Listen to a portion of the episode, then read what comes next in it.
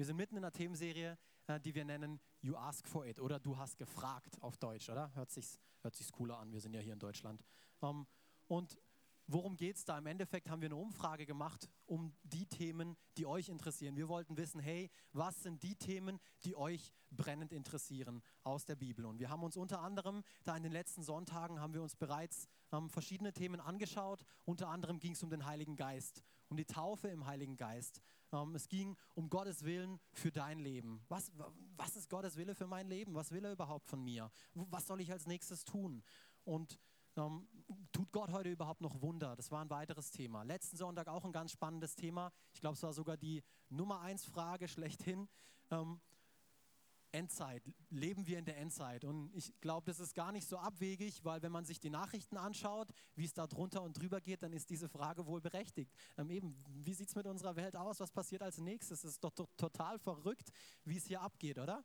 Und das haben wir uns letzten Sonntag angeschaut. Und wenn du jetzt sagst, oh, das hört sich alles so spannend an, dann äh, möchte ich dich ermutigen, du kannst es gerne auf unserer Homepage offenetür.com, kannst es auch gerne nachträglich noch anhören, falls du irgendwie ähm, eine Predigt verpasst haben solltest, nicht da sein konntest an einem Sonntag, dann ermutige ich dich eben, komm und steig mit in den Fluss zurück, ähm, eben wo wir einfach gemeinsam ähm, diese Dinge angeschaut haben. Heute wollen wir uns ähm, auch einem besonderen Thema widmen und zwar Ihr habt die Frage gestellt, wie bekomme ich mein gestresstes Leben in den Griff? Ah, okay, trifft das auf euch zu oder sind gerade alle nicht da, die das gestellt haben? Ich glaube, es trifft auf uns alle zu. Und deswegen wollen wir uns heute, ich habe dem äh, Thema den Titel gegeben, oh, ich muss es glaube ich erstmal anmachen, hä? ah, Hilfe, ich bin gestresst. Hilfe, ich bin gestresst. Lass uns noch hier ganz am Anfang beten. Papa, ich danke dir dafür, dass du ein guter Gott bist, dass du gute Gedanken über uns hast, dass du einen guten Plan für unser Leben hast, Gott, dass wir von dir heute Morgen hören dürfen, Gott, was du zu diesem Thema zu sagen hast, Papa. Ich danke dir dafür, Jesus, dass du gesagt hast, du bist Friede, Gott. Du bist gekommen und lässt uns Frieden. Deinen Kindern lässt du Frieden, Gott. Und ich bete einfach für Offenbarung heute Morgen zu diesem Thema, Gott, in Jesu Namen. Amen. Amen. Schaut mal zur Person rechts von euch links von euch, vor euch und hinter euch. Gut, genau, nach oben. Ähm, weil laut einer Studie aus dem Jahr 2013 ist eine von diesen fünf Personen im Dauerstress. Okay? Also entweder ist es einer links, rechts, vorne, hinten oder du bist es. Laut der Studie. Ich sage nicht, dass es so ist, aber laut dieser deutschen Studie ist es so. Und 70 Prozent dieser befragten Personen geben an, dass das Stresslevel in den vergangenen Jahren sogar noch gestiegen ist. Also auch keine rosige Aussicht für die Zukunft, oder? Es wird immer schlimmer. Wir bekommen immer mehr angeboten. Wir haben dieses Jahr mit einer Themenserie angefangen, zu beschäftigt, um nicht zu beten. Es ist einfach so viel los. Die Welt hat so viel anzubieten, oder? Da ist doch Stress vorprogrammiert, oder nicht? Und ähm, überall hört man davon, eben, dass Arbeitsstellen abgebaut wird, dass auf, auf weniger Schultern mehr Last ausgetragen wird, um effizienter zu sein, oder? Aber um was für einen Preis? Eine ganz witzige Frage, ich habe heute auch ganz besonders darauf geachtet, ähm, auf die Frage, wie war deine letzte Woche so? Wisst ihr, was die zwei häufigsten Antworten sind? Gut und stressig. Direkt nach gut kommt stressig, oder? Ich weiß nicht, ob es euch so geht oder ob ich nur zu mir predige, aber das ist okay. Ähm, ich tue es trotzdem. Lass uns mal anfangen mit, äh, mit einem Bibelvers zu dem Thema. Und zwar Sprüche 17, Verse 24. Ähm, ein vernünftiger Mensch bemüht sich um Weisheit, aber die Gedanken des Dummkopfs, das habe ich mir nicht ausgedacht, steht in der Bibel, steht tatsächlich Dummkopf drin, okay, sind sprunghaft. Er denkt nicht zu Ende und kommt auch zu nichts. Und ich mag hier die englische Übersetzung ähm, eigentlich ein bisschen mehr. Hier kommt es nämlich genauer raus. Ähm, eine intelligente Person, die fokussiert sich. Die, die fokussiert sich auf ein paar Dinge. Und ein Dummkopf, hier steht es auch wieder, der tut Dinge in verschiedene Richtungen. Der fängt das an, fängt das an, fängt das an, fängt das an. Und letztendlich kommt er zu nichts. Letztendlich kommt er zu nichts. Ich glaube, viele von uns ähm, haben diese schmerzhafte Erfahrung schon am eigenen Leib ähm, erlebt, oder? In unserem Leben. Oder wir stecken gerade drin. Oder? Irgendjemand hier? Ihr müsst euch nicht melden, aber ich glaube, ähm, das ist ein Thema, was uns alle irgendwo irgendwie beschäftigt, oder nicht? Und lass uns hier mal ganz zum Anfang Symptome anschauen eines stressigen Lebens. Wenn du vielleicht sagst, ja, ich bin mir noch nicht sicher, ob ich ein stressiges Leben habe, aber wahrscheinlich wisst ihr das schon alle, ähm, weil ihr habt die Frage gestellt. Aber lass uns hier mal ein paar Symptome anschauen, was denn ein stressiges, stressiges Leben verursacht. Und zwar der erste Punkt, auf den ich gestoßen bin, ist, ich leiste der Sünde weniger Widerstand. Ich leiste der Sünde weniger Widerstand. Und da habe ich eine Geschichte in der Bibel gefunden. Ihr kennt die sicherlich auch alle. König Saul, der erste, der aller, allererste König Israels. Okay? Um, ähm, kurz zur Vorgeschichte, bevor ich diese äh, Geschichte lese. Um, ähm, sein Sohn, der Jonathan, okay? Israel um, ähm, war im Krieg oder nicht wirklich im Krieg, sondern war umzingelt von Feinden, von den Philistern. und sein Sohn Jonathan war ein bisschen hitzköpfig und hat gesagt, hey, ich greife jetzt einfach mal diesen philistischen Posten an ähm, und erobere die. Okay? Er hat das gemacht und letztendlich ähm, kam es dann so zum Krieg, weil das ganze Volk Israel hat davon mitbekommen, oh, ähm, wir haben den ersten Schritt gemacht, wir haben die Philister angegriffen. Und die Philister haben natürlich auch Wind davon bekommen und haben gesagt, hey, das geht so nicht. Und sind dann gegen die Israeliten vorgerückt. Okay? Und jetzt kommt es letztendlich dann ähm, zu der Geschichte, weil der Samuel, äh, nicht der Samuel, der Saul, der König von Israel, dessen Sohn, der Jonathan, diesen Blödsinn verbockt hat, er geht jetzt hin und er nimmt 3000 seiner äh, besten Männer, okay, und lagert die irgendwo, um bereit zu sein für einen Krieg. Gott hat aber zu ihm gesprochen ähm, durch den Samuel, durch den Propheten, hey, warte sieben Tage lang dort an diesem Ort auf mich, bis ich komme und dann werde ich ein Opfer halten und werde für diese Schlacht beten. Ich werde zu Gott sprechen, okay? Darum, das ist, die, das ist die ganze Vorgeschichte. Und jetzt müsst ihr euch vorstellen, wir haben es ja vom Thema Stress, ähm, der Saul geht jetzt hin und muss sieben Tage da warten an diesem Ort und es geht ein Tag vorbei und wir lesen auch, es sind Männer abgehauen. Der nächste Tag geht vorbei und es hauen wiederum Männer ab. Seine Armee wird immer kleiner, weil die Männer sagen, hey nein, ich habe ich hab Angst. Die haben gesehen, dass die Philister immer größer wurden, dass sie eine, dass sie eine riesen Anzahl an Menschen hatten, dass sie, eine, dass sie ein riesen Heer hatten. Und deswegen, oh nein, die haben Angst gekriegt. Je länger es gedauert hat, desto mehr Männer sind abgehauen. Und letztendlich war die Situation so stressig, dass Samuel gesagt hat, ach weißt du was, ich, äh, dass Saul gesagt hat, ach weißt du was, Samuel kommt eh nicht, ich opfer das Ding jetzt selbst und dann passt es schon. Lass uns hier mal die Verse lesen. Aber Samuel sagte, und Samuel kriegt es dann mit, aber Samuel sagte, was hast du getan, Saul? Nee, was hast du getan? Saul antwortete, ich musste mit ansehen, hier, hier lesen wir nochmal wirklich, ich musste mit ansehen, wie mir die Männer davonliefen und du bist nicht zum vereinbarten Zeitpunkt gekommen, während die Philister schon in Michmas bereitstanden. Oh, spürt ihr den Stress in dieser Situation? Ich musste mit ansehen, wie meine eigenen Männer davonlaufen und die anderen, die rüsten sich dort und sind viel mehr wie mir. Was hätte ich machen sollen? Was hätte ich machen sollen? Im Vers 13 sagt Samuel zu ihm, wie dumm von dir, wie dumm von dir rief Samuel zu Saul. Du hast das Gebot des Herrn, deines Gottes, das er dir gegeben hat, nicht befolgt. Hättest du das getan, hätte der Herr dein Königtum über Israel für immer bestehen lassen. Boah, krass, oder? Einfach weil er sich der Sünde hingegeben hat, weil er weniger Widerstand der Sünde geleistet hat. Das verursacht so eine stressige Situation. Der zweite Punkt, meine Emotionen sind wankelmütig. Das kennen wir alle gut, oder? Plötzlich fangen wir an zu schreien. Oder reagieren so, wie wir eigentlich gar nicht reagieren würden. Meine Frau stellt mir eine Frage und ich keif zurück. Dabei hat sie mir eigentlich nur eine Frage gestellt, oder? Kennt ihr das? Dabei bin ich das überhaupt gar nicht. Ich bin gar nicht so ein Blödmann, wie ich ihr eigentlich reagiert habe. Ja, manchmal. Nein, ich bin eigentlich gar nicht so. Aber weil ich unter Stress bin, reagiere ich so, oder? Im, beim Autofahren Oh ja, Gott segne den vor mir, der die, Nummern, äh, der die Geschwindigkeitsbegrenzung nicht lesen kann, der nicht weiß, wo rechts und links ist. Halleluja, oder? Da merken wir, oh, unsere Gefühle, die sind am, rumoren. Ich tue Dinge, die überhaupt nicht zu mir passen. Oder in so einer Situation, wo es stressig ist, wo man eh schon zu spät dran ist. Oh Mann, jetzt ist da auch noch Stau, ich glaub's nicht, ich bin eh schon zu spät dran. Kennt ihr das? Seid ihr mit mir? Nickt mal alle, ich brauche ein bisschen Feedback. Ja, ja, okay, gut. Weiß nicht. Ich habe noch ein paar mehr Punkte, vielleicht findet ihr euch da wieder.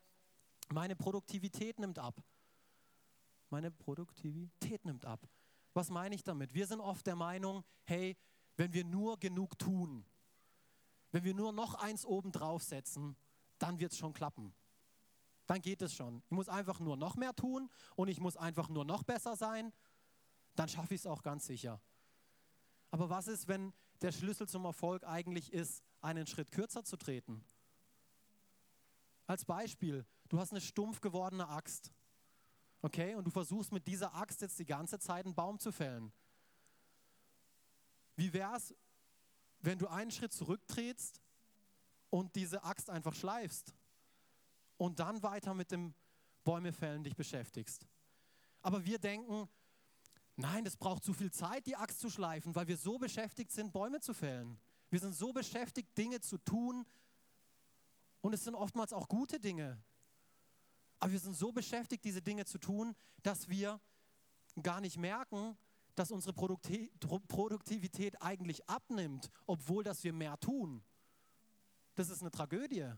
Das ist eine Tragödie. Wenn wir die Axt schleifen würden, würden wir den Baum vielleicht in drei Hieben fällen können. Aber wenn wir weitermachen mit dieser stumpfen Axt, brauchen wir 50. Aber wir sehen das vor lauter Bäume nicht. Wir sind nur am Bäume fällen, äh, äh, äh, am Machen und am Tun. Dasselbe Prinzip, weniger für mehr, nenne ich das jetzt einfach mal, das gilt auch beim Zehnten. Das ist dasselbe Prinzip. Wir geben 10 Prozent, oh no, wir haben weniger. Aber Gott segnet dafür die restlichen 90 umso mehr. Das ist dasselbe Prinzip.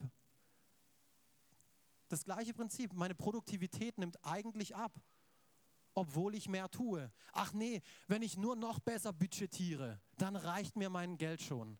Ach nee, wenn ich nur noch, was auch immer, dann passt schon alles. Ach, dann nehme ich halt noch einen Job. Ich mache eh schon drei Jobs, aber dann wird es reichen. Nein, nein, weniger für mehr. Das ist Gottes Prinzip. Ist ganz simpel. Sprüche 21, Verse 5. Gute Planung und harte Arbeit führen zu Wohlstand. Wer aber überstürzt handelt, steht am Ende mit leeren Händen da. Das kennen wir alle, oder? Sprüche 19, Verse 2. Eifer ohne Wissen ist nicht gut. Ein Mensch, der es allzu eilig hat, verfehlt leicht den richtigen Weg. Nächster Punkt. Mein Leben verliert an Bedeutung. Mit anderen Worten, du bewegst dich von dem Weg deiner eigentlichen Berufung weg. Du fängst plötzlich, du löscht nur noch Feuer. Oh nein, da ist was. Oh, da muss ich was machen. Oh nein, oh, und da ist was. Aber du gehst eigentlich gar nicht mehr dorthin, wo Gott dir gesagt hat, hey, ich will, dass du das tust. Du bist nur noch am Feuer löschen. Du bist nur noch am Machen. Du bist nur noch am Tun. Lass mich dir eins sagen, du bist nicht gut in allem. Du bist nicht gut in allem und du hast auch nicht in allen Gaben und Talenten. Deine Gaben und deine Talente, deine Fähigkeiten, das ist nicht allwissend zu sein, allgegenwärtig zu sein und allmächtig zu sein. Das ist Gottes Gabe und Gottes Talent. Er ist das. Aber wir versuchen das oft, weil wir uns in so vielen Dingen verstricken. Und das noch und das noch und das noch und das noch und das noch. Oh nee, das schaffe ich. Gott hat uns ganz spezifische Gaben gegeben, ganz spezifische Talente, ganz spezifische Fähigkeiten, die wir tun sollen. Nicht 100 Millionen Sachen, sondern ein paar. Ein paar, wo wir wirklich so gut sind, wo wir Gott wirklich so sehr ehren damit, dass alle anderen sich fragen, wow, krass, der ist aber gut da drin. Aber weil wir daran gearbeitet haben, weil wir nicht die ganze Zeit das Feuer gelöscht haben. Finde heraus, was deine Gaben, was deine Talente. Deswegen reden wir immer wieder davon. Deswegen wollen wir Grow dieses Jahr einführen. Finde heraus, was deine Gaben, was deine Talente sind. Und tu das und lass alles andere sein. Wirklich ermutige dich, lass alles andere sein. Alles, was nichts mit deinen Gaben, mit, deiner, mit deinen Talenten, mit deiner Berufung zu tun hat, es bringt dich nicht weiter. Es wird dich nicht weiterbringen. Psalm 39, Vers 7 zum Thema, dass unser Leben weniger Sinn macht. Wie ein Schatten geht der Mensch über die Erde. Um sinnlose Dinge machen die Leute viel Lärm. Sie häufen Besitz auf, aber letztendlich weiß niemand für wen. Warum tue ich das eigentlich überhaupt? Keine Ahnung, ich tue es halt einfach. Und das ist so eine Tragödie. Das ist so eine Tragödie. Und es ist ein Grund, warum wir als Gemeinde existieren. Weil wir glauben, dass Gott jedem Menschen eine Gabe gegeben hat, dass jeder Mensch ein Talent hat. Wir glauben nicht daran, dass es talentfreie Menschen gibt. Das gibt es nicht. Jeder Mensch kann etwas. Und wenn du das mit Gott verknüpfst, dann wird es auch wunderbar. Wir haben, am Freitag haben wir Connect-Gruppe gehabt und da haben wir auch davon gesprochen. Es kann sein, dass du denkst, hey, ich kann nur kochen. Ja und? In Verbindung mit Gott kann das was Wunderbares sein. Gott sagt, hey, okay, gut, ich habe ein paar hungrige Mäuler, die ich, die ich stopfen wüsste. Koch du dein super, super leckeres Mahl. Ich kenne ein paar Leute, die gar nichts zu essen haben. Und er führt dich zu diesen Menschen. Ah, das liebe ich so sehr an Gott. Deswegen sind wir hier als Gemeinde. Wir haben einen Auftrag. Und Gott hat einen Auftrag für uns. Er will diese Mensch, er will diese Menschen, die ihn noch nicht kennen, mit Liebe erreichen. Mit Liebe erreichen. Jeder ist so kostbar. Nummer fünf. Aber ihr kennt diese Punkte alle. Gott scheint sehr weit weg zu sein, oder? Es geht uns manchmal so, dass Gott so weit weg ist. Gerade in gestressten Situationen, oder? Wenn wir angefangen haben, das Tempo zu schnell zu laufen, wenn wir angefangen haben, uns in zu vielen Sachen zu verstricken, dann ist das ein Anzeichen, was uns trifft. Gott scheint so weit weg zu sein. Psalm 46, Vers 11. Seid still und erkennt, dass ich Gott bin. Ich werde erhaben sein unter den Völkern, ich werde erhaben sein auf der Erde. Aber wo kannst du bitte still sein bei all dem, was du tust oder was ich tue? Ich habe gar keine Zeit mehr, um still zu sein. Ich brauche 28 Stunden am Tag, acht Tage die Woche, um all das zu schaffen, was ich eigentlich tun sollte. Wo passt da die Stille noch rein? Die passt doch nirgendwo mehr rein. Jeremia 29, Vers 13 bis 14. Und sucht ihr mich, so werdet ihr mich finden. Das ist eine Verheißung von Gott. Und schreibt euch, schreibt euch diese Verheißung auf. Die ist so genial. Ja, fragt ihr mich mit eurem ganzen Herzen nach mir, so werde ich mich von euch finden lassen, spricht der Herr. Aber der Schlüssel hier drin ist mit, mit eurem ganzen Herzen. Nicht einfach nur, oh ja, jetzt muss ich wieder in der Bibel lesen, oh ja, jetzt sollte ich wieder ein Gebet sprechen, ähm, damit ich es halt abhaken kann. Nee, mit unserem ganzen Herzen. Aber wir haben doch gar keine Zeit, mit unserem ganzen Herzen Gott zu suchen, wenn wir so viel andere Dinge zu tun haben, oder nicht? Geht es euch nicht auch so? Wir sind so damit beschäftigt, all die anderen Dinge zu erledigen, dass wir überhaupt keine Zeit mehr für diese Dinge haben. Und deswegen, das ist der einzige Grund, warum Gott uns manchmal so weit weg scheint, obwohl er es eigentlich gar nicht ist. Weil er ist ganz nah, sagt er in seinem Wort. Er ist ganz nah. Gott ist uns ganz nah. Und jetzt denkt ihr, ja toll, was hast du mir jetzt bitte Neues erzählt? Das weiß ich ja alles. Das weiß ich alles. Für die meisten von uns ist das, was wir jetzt gerade gehört haben, überhaupt nichts Neues, oder? Weiß nicht, deswegen kriege ich wahrscheinlich auch kein Feedback, weil ihr denkt, ja, super, toll. Das wissen wir auch alles, das kennen wir auch alles. Aber wisst ihr was? Ich glaube, das Problem ist nicht im Kennen und das Problem ist nicht im Wissen, sondern das Problem ist in der Anwendung. Das Problem ist in dem Ausleben, oder nicht? Wir wissen so viel, wir wissen so viel, aber leben wir das Gewusste auch aus? Ich glaube, da hapert es. Und ich glaube, um hier den Übergang zu schlagen, die Differenz zwischen der Wahrheit, die ich kenne, und wie ich diese Wahrheit auslebe, ergeben den Schmerz, den ich zurzeit erlebe. Du kannst noch so viel wissen, du kannst noch so gebildet sein, du kannst Gottes Wort in und auswendig kennen. Zeugen Jehovas, die lernen die Bibel auswendig. Aber es ist eine Sekte. Die haben keine Beziehung zu Gott. Bei Gott geht es um Beziehung. Bei Gott geht es um Beziehung. Du kannst noch so viel wissen, aber wenn du das nicht auslebst, was in der Bibel steht, dann ist das genau die Kluft dazwischen zu deinem Wissen und zu deinem Ausleben. Das ist der Schmerz, den du gerade am Erleben bist. Und je größer diese Lücke ist, desto größer ist dieser Schmerz, den du erlebst. Also müssen wir hinkommen vom Wissen zum Tun, oder? Und das Witzige ist, auch das wissen wir, oder nicht? Auch das ist nichts Neues, das wissen wir auch. Wir wissen, dass wir langsamer machen sollten. Das wissen wir. Das sollten wir tun. Wir wissen, dass wir uns fokussieren sollten, oder? Das wissen wir auf die richtigen Dinge. Das ist nichts Neues. Du weißt, ich weiß, dass ich mein Leben bewusster leben sollte. Nicht zu allem Ja sagen sollte. Das, das, das wissen wir alles. Aber was hilft mir dabei, das alles zu tun? Und ich, ich, ich liebe Gott so sehr und ich liebe seine Einfachheit in dem Ganzen. Ähm, und das wird euch jetzt vielleicht schocken, aber mich hat es auch geschockt, als, ähm, als ich in meinem Leben in so einer stressigen Phase war, wo ich gedacht habe, oh mein Gott, ähm, ich liebe all das, was ich tue, aber ich weiß nicht, ob ich es überlebe. weiß nicht, ob ich es schaffe. Ähm, aber ich liebe das alles, was ich tue.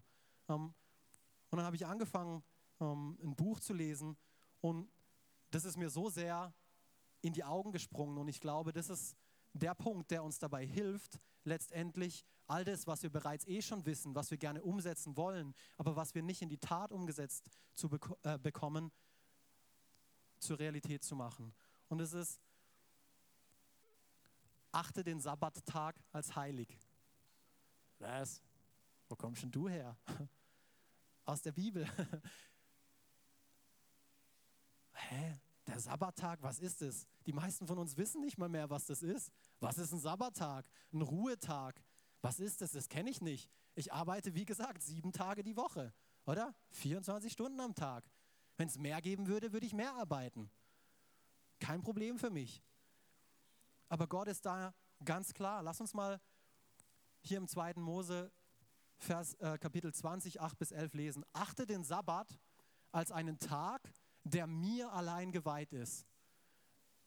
Als einen Tag, hier auch schon ein kleiner Tipp, okay? Sabbat heißt nicht, in die Gemeinde zu gehen für eine Stunde, ähm, weil es ist ein Sabbattag, okay? Es ist keine Sabbatstunde, der mir allein geweiht ist. Dieser Tag gehört Gott alleine. Sechs Tage sollst du deine Arbeit verrichten, aber der siebte Tag ist ein Ruhetag, der mir, dem Herrn, deinem Gott gehört.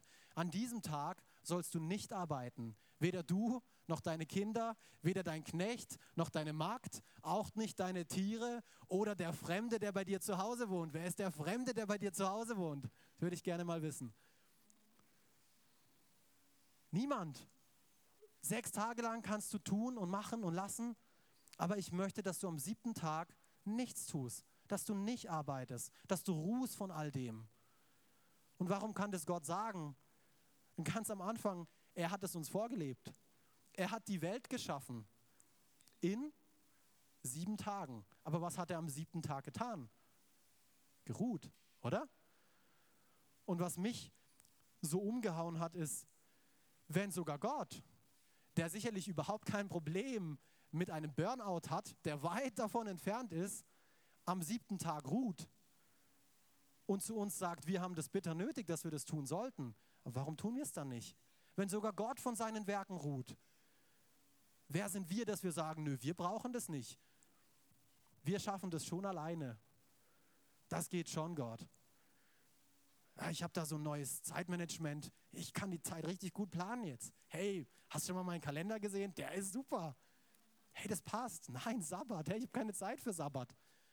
Ja, deswegen sieht unser Leben so aus, wie es aussieht, weil wir keine Zeit, weil wir den Sabbat nicht heilig ansehen. Jetzt sagst du, ja, Alex, steht im Alten Testament. Okay, ja, stimmt. Das war im Alten Testament. Du bist ein Käpselchen. Hebräer 4, Verse 9 bis 11. Also bleibt noch eine Sabbatruhe dem Volk Gottes übrig. Denn wer in seine Ruhe eingegangen ist, der ist auch zur Ruhe gelangt von seinen Werken, wie Gott von seinen eigenen. Lasst uns nun eifrig sein, in jene Ruhe einzugehen. Setz alles daran, sagt eine andere Übersetzung. In jene Ruhe einzugehen, damit nicht jemand nach demselben Beispiel des Ungehorsams falle. Steht also auch im Neuen Testament. An anderer Stelle lesen wir, dass Jesus sagt, hey, der Sabbat ist nicht da für Gott, der Sabbat ist da für den Menschen. Gott hat den Sabbat geschaffen für den Menschen. Das ist sein Plan für Burnout. Das ist sein Plan für weniger Stress in deinem Leben. Dafür ist er da. Dafür ist der Sabbat da. Und das finde ich so cool. Und hier eine Ermutigung, ich mache das nicht häufig, aber dieses Buch hat mich so sehr begeistert. Und wenn ihr der englischen Sprache mächtig seid, weil ich habe das auf Deutsch noch nicht gefunden und auch kein vergleichbar gutes Buch, ähm, Rhythms of Grace heißt es von Carrie Weems.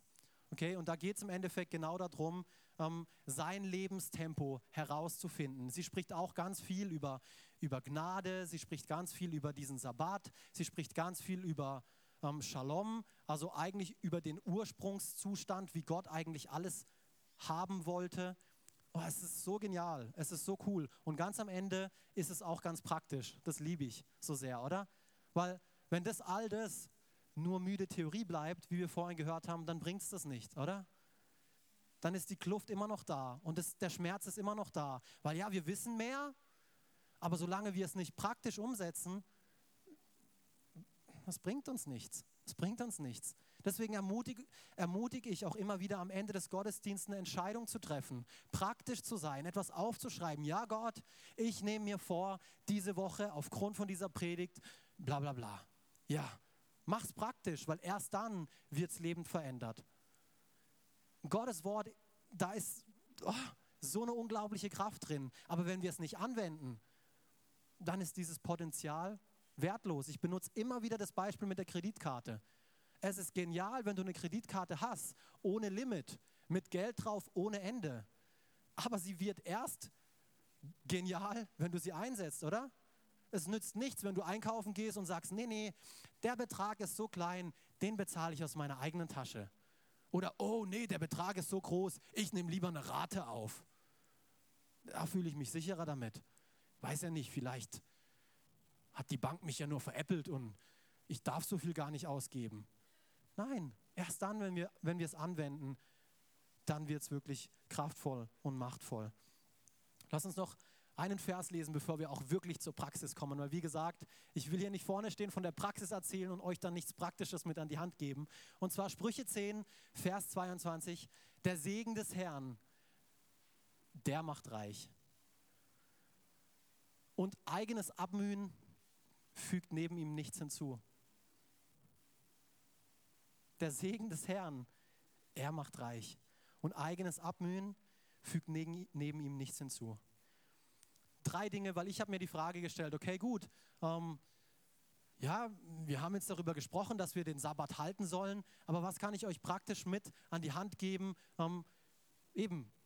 Und dann habe ich mir einfach die Gedanken gemacht, ja, ich, ich zeige einfach, wie so ein Sabbat aussehen kann. Ich zeige einfach ganz praktisch, wie so ein Sabbat aussehen kann. Der muss nicht so aussehen, aber anhand von der Bibel will ich es ganz praktisch machen und sagen, hey, okay, so sieht dieser Sabbattag aus, den Gott möchte, der wir nehmen sollen. Und zwar der erste Punkt ist ganz simpel. Ich werde, und deswegen, ich will, dass wir das verinnerlichen und dass wir das selber über uns aussprechen. Deswegen habe ich die Punkte bewusst. Ich werde meinem Körper Ruhe gönnen, genannt ich werde, das darfst du selber über dich sagen, ich werde meinem Körper Ruhe gönnen. Ich werde es tun. Wenn der Sonntag, der ganze Tag, dein Sabbattag ist, nochmal, um darauf zurückzukommen, es ist ein Tag, es ist nicht nur eine Stunde, okay? Dann ermutige ich dich, alle Termine für heute abzusagen, nach Hause zu gehen nach dem Gottesdienst und einfach mal ein Nickerchen zu halten. Warum? Weil deine Woche davor stressig genug war. Dein Körper braucht Schlaf. Ganz simpel. Easy, oder? Ich will es ganz praktisch machen. Unser Körper braucht einfach Schlaf. Und wenn wir es ihm nicht geben, dann holt er sich irgendwann. Und dann legen wir ein paar Wochen lang flach. Oder? Und nachdem du das getan hast, nachdem du ein Nickerchen gehalten hast, dann stehst du auf, dann nimmst du die Hand deiner Frau und sagst, Schatz, wir gehen jetzt spazieren. Wir gehen jetzt raus, wir gehen jetzt spazieren. Wenn du keine Frau hast, dann denk dir, hey Gott, ja, danke, ich gehe mit meiner zukünftigen Frau spazieren. Nein, dann mach einen Spaziergang mit Gott, mit deinem Hund oder mit irgendetwas. Wenn du ein Mann, nee, wenn du eine Frau bist, dann denkst über deinen Mann, okay? Ermutige deinen Mann, mit dir äh, spazieren zu gehen. Okay, ihr habt das Prinzip verstanden. Ähm, auch was Interessantes, auf das ich gestoßen bin. Auch hier eine Studie hat festgestellt, dass allein fünf Minuten in der grünen Natur, okay, allein fünf Minuten Bewegung in der grünen Natur schon das Stresslevel, das Wohlbefinden und das Selbstwertgefühl steigern. Nur fünf Minuten. Interessant, oder? Das ist voll cool. Äh, nee, Stresslevel senken. Danke, dass du mich darauf aufmerksam machst. Wir wollen weniger Stress, oder? Stresslevel senken. Genau. Allein fünf Minuten Bewegung in der Natur. Dann kommt ihr zurück und jetzt wird es richtig gut und bestellt euch eine Pizza, wenn ihr verheiratet seid. Und lasst es euch einfach gut gehen. Ja, nee, warte mal, das ist dann nicht mehr gesund, das ist nicht gut für meinen Körper. Okay, dann bestellt ihr was anderes. Holt ihr einen Veggie-Burger oder was auch immer. Irgendwas, was dir gut tut, okay? Das ist ein Beispiel, wie ich es machen würde. Okay, ich hole mir eine dicke, fette Pizza mit Käse im Rand. Oh, ja, boah, oder? Nein, aber es ist so wichtig. Ich werde meinem Körper Ruhe gönnen. Psalm 127, Vers 2. Es ist vergeblich, vom frühen Morgen bis in die späte Nacht hart zu arbeiten. Immer in Sorge, ob ihr genug zu essen habt. Denn denen, die Gott lieben, gibt er es im Schlaf. Halleluja. Oh, ich liebe diesen Vers, oder? Den lerne ich auswendig. Den zitiere ich überall, wo ich hingehe. Gott, ich halte jetzt ein Nickerchen. Du gibst es mir im Schlaf. Okay? Übertreibt es nicht, aber ihr wisst, auf was ich hinaus will, oder? Ich, sprich zu, ich spreche zu Leuten, die eher einen höheren Stresspegel haben, oder nicht? Deswegen achtet auf euren Körper. Gebt eurem Körper das, was er braucht. Lasst ihn nicht regieren und herrschen, okay? Oh ja, ich will das jetzt. Und der Pastor hat gesagt, hey, ich soll ihm das alles geben. Nein, davon rede ich nicht, okay? Haltet ihn, ihr kontrolliert euren Körper. Aber schlaft ein bisschen, das tut dem Körper gut. Bewegung, davon rede ich, okay? Das tut dem Körper gut. Das ist gut für ihn, auch wenn es nur ein bisschen ist. Und wirklich, das ist mir so ein Herzensanliegen als Pastor zu sagen, hey, achtest du auf deinen Körper? Achtet ihr darauf? Das ist wirklich wichtig. Zweiter Punkt, ich werde meine Seele auftanken lassen. Ich werde meine Seele auftanken lassen. Und auch hier eine Frage, wie beginnst du und wie endest du deinen Tag? Und vor allem den Sabbattag. Ist das Erste, was du da machst, das Handy rausholen, deine E-Mails checken, deine WhatsApp checken, noch ein Spielchen spielen und dann hast du schon so viel Informationen und Sachen in deinem Kopf? Ah, oder irgendwas anderes. Ja, aber wie beginnst du deinen Tag und wie endest du ihn? Nimm dir Zeit fürs Gebet. Nimm dir Zeit. Einfach, meine Frau macht das, macht das immer. Sie steht auf, sie macht Musik an, lässt sich einen Kaffee rauslaufen, dann setzt sie sich hin und ist die glücklichste Frau auf der Erde. Und mich freut es auch, weil sie glücklich ist. Das ist, das ist cool. Steh auf, mach schöne Musik an, lies in der Bibel, bete, aber fühl dich nicht gleich mit Informationen und mach, mach nicht gleich Verabredungen ab und Termine und, und, und. Nein. Ein Tipp, mach dein Handy sogar, wenn du es nicht für den ganzen Tag schaffst, ganz aus, dann mach es für den Anfang und das Ende, ganz aus. Ganz aus. Ein, ein Tag. Oh ja, Alex, du weißt nicht, was das für mich bedeutet. Doch, ich weiß es. Ich bin auch in diesem Informationszeitalter angekommen. Ja, aber wenn wir es einen Tag nicht schaffen, dann machen wir was falsch. Deswegen ist unser Leben so gestresst. Lass dein Smartphone einfach mal aus für einen Tag. Durch Stille machen wir das. Psalm 23, Vers 2 bis 3a, ihr kennt diesen Bibelvers auch, ist auch einer der bekanntesten Verse, eben wo es darum geht, der Herr ist mein Hirte. Er lagert mich auf grünen Auen. Er führt mich zu stillen Wassern. Okay? Er erquickt meine Seele. Zu stillen Wassern. Nicht zu WhatsApp geklingelten Wassern. Das ist ein kleiner Unterschied. Ist nicht, da ist keine Stille mehr. Und dann liest du eine Stunde später und hast 127 Nachrichten in fünf Gruppen. Oh, ein Tag, das schaffen wir. Komm schon. Wir wollen alle weniger Stress, oder? Den nächsten Punkt liebe ich. Mit Genuss, mit Freude und mit Spaß. Hey, wir Christen sollen Spaß haben. Hallo? Wir sollen Freude am Leben haben und nicht die sein, die zur Arbeit genauso gestresst kommen wie alle anderen. Nein, wir sollen einen Unterschied machen. Hey, uns geht's gut. Uns geht's gut. Ich habe gerade einen Sabbattag mit Gott gehabt. Hallo? Ich bin voller Energie. Und die anderen kommen von der Party. Ich, ich muss erstmal zwei Liter Wasser trinken. Ich habe einen Brand. Nein. Oder? Sprüche 17, Vers 22.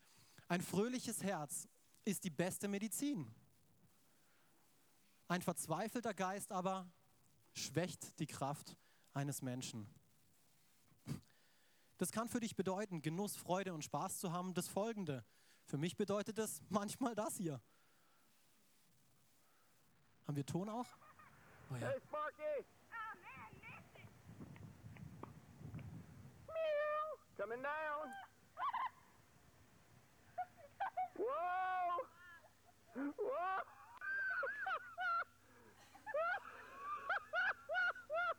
Kaiser. Smile. Show me your smile. Smile. Oh, so handsome. And close your eyes and just fall Das ist das Beste. Okay, then Lauren's going to catch you. Okay, it's called the trust fall. Okay, trust fall. Ready, set, go.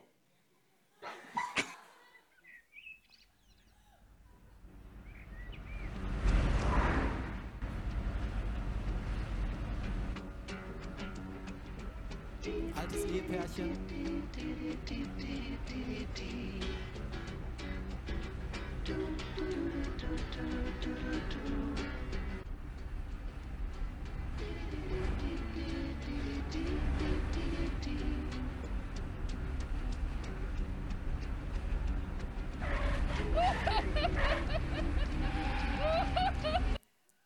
Das kann bedeuten, auch mal solche Clips anzuschauen.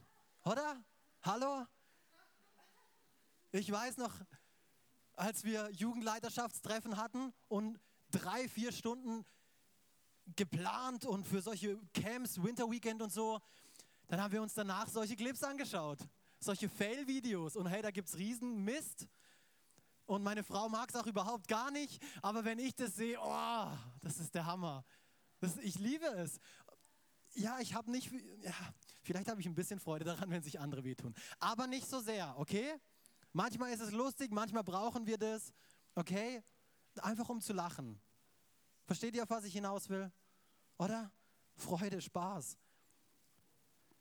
Wie tun wir unsere Seele noch auftanken lassen? Durch Menschen. Ha!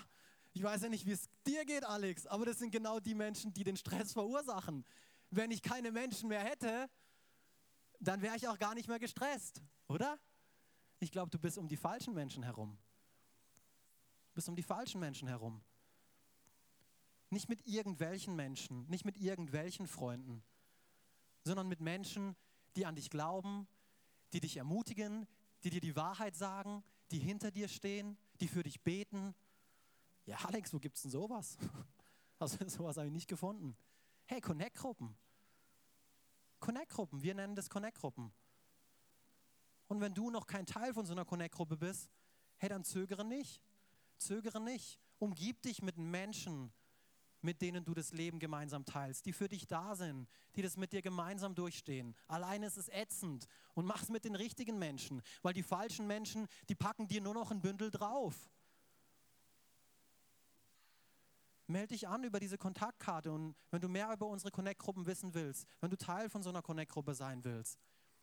Gemeinde ist nicht nur am Sonntag, Gemeinde findet unter der Woche statt. Gemeinde ist jeden Tag. Ich möchte dich ermutigen, benutzt diese, benutzt diese Kontaktkarte, triff eine Entscheidung am Ende des Gottesdienstes. Und versäume es nicht, dich mit guten Menschen zu umgeben, weil so wird deine Seele aufgebaut, so lässt du deine Seele wieder auftanken. Hebräer 10, Vers 25, indem wir unser Zusammenkommen nicht versäumen, wie es bei einigen Sitte ist, sondern einander ermuntern, ermutigen. Wir brauchen das. Und das umso mehr, je mehr, in, je mehr ihr den Tag herananseht. Hier spricht es von den Endzeiten. Vom Tag des Herrn. Es ist wichtig, dass wir solche Sachen nicht versäumen, dass wir Gottesdienste nicht versäumen, dass wir Connect-Gruppen nicht versäumen. Wir brauchen Ermutigung. Die Woche ist stressig genug, wie gesagt. Wir brauchen einen Tag Ruhe von all dem. Letzter Punkt, den habt ihr hoffentlich schon vermisst. Ich werde meinen Geist neu ausrichten. Ich werde meinen Geist neu ausrichten. Was bedeutet das? Hier ganz am Ende, König David hat's, hat einen Psalm verfasst, um, ein Psalm, was letztendlich ein Lied für den Tag des Sabbats ist. Cool, oder? Ganz praktisch, was ein Lied für den Tag des Sabbats ist. Und hier ganz zum Schluss, ich möchte einfach diesen, diesen, diesen Vers oder diese Verse aus dem Psalm 92, ihr kennt die sicherlich auch alle, um, die möchte ich einfach, dass wir, dass wir sie gemeinsam einfach verinnerlichen, dass wir sie gemeinsam einfach lesen und dann möchte ich für euch, möchte ich für euch alle beten. Ein Psalm, ein Lied für den Tag des Sabbats. Es ist gut, den Herrn zu preisen und deinen Namen, du Höchster, zu besingen. Am Morgen zu verkündigen deine Gnade und deine Treue in den Nächten. Ah, das ist gut. Es geht weiter. Mir aber, wenn wir all das tun, mir aber verhilfst du zu neuer Kraft. Das brauchen wir alle so sehr. Du lässt mich stark sein wie ein Stier, der seine Hörner emporreckt. Das ist ein Bild in der Bibel. Darauf gehe ich jetzt nicht ein. Du überschüttest mich mit Ansehen und Ehre. Alle, die nach Gottes Willen leben, gleichen einer immergrünen Palme. Oh, ich liebe das, oder? Einer mächtigen Zeder auf dem Libanon. Wenn nichts mehr blüht, wenn alles tot ist, die Zeder im Libanon steht. Die ist immer grün. Die ist immer grün. So sind die, die sich an Gott halten, die den Tag des Herrn, die den, die den Sabbattag, die den heilig erachten, die dem nicht nur eine Stunde freiräumen, sondern einen ganzen Tag. Sie sind verwurzelt im Haus des Herrn. Dort in den Vorhöfen unseres Gottes grünen sie immer zu. Selbst in hohem Alter sprießen sie noch. Oh, das ist cool, oder? Selbst in hohem Alter sprießen sie noch. Sie stehen in vollem Saft. Ich möchte ich möcht auch in 20 Jahren zumindest die Energie noch haben, die ich jetzt habe. Äh, sogar mehr.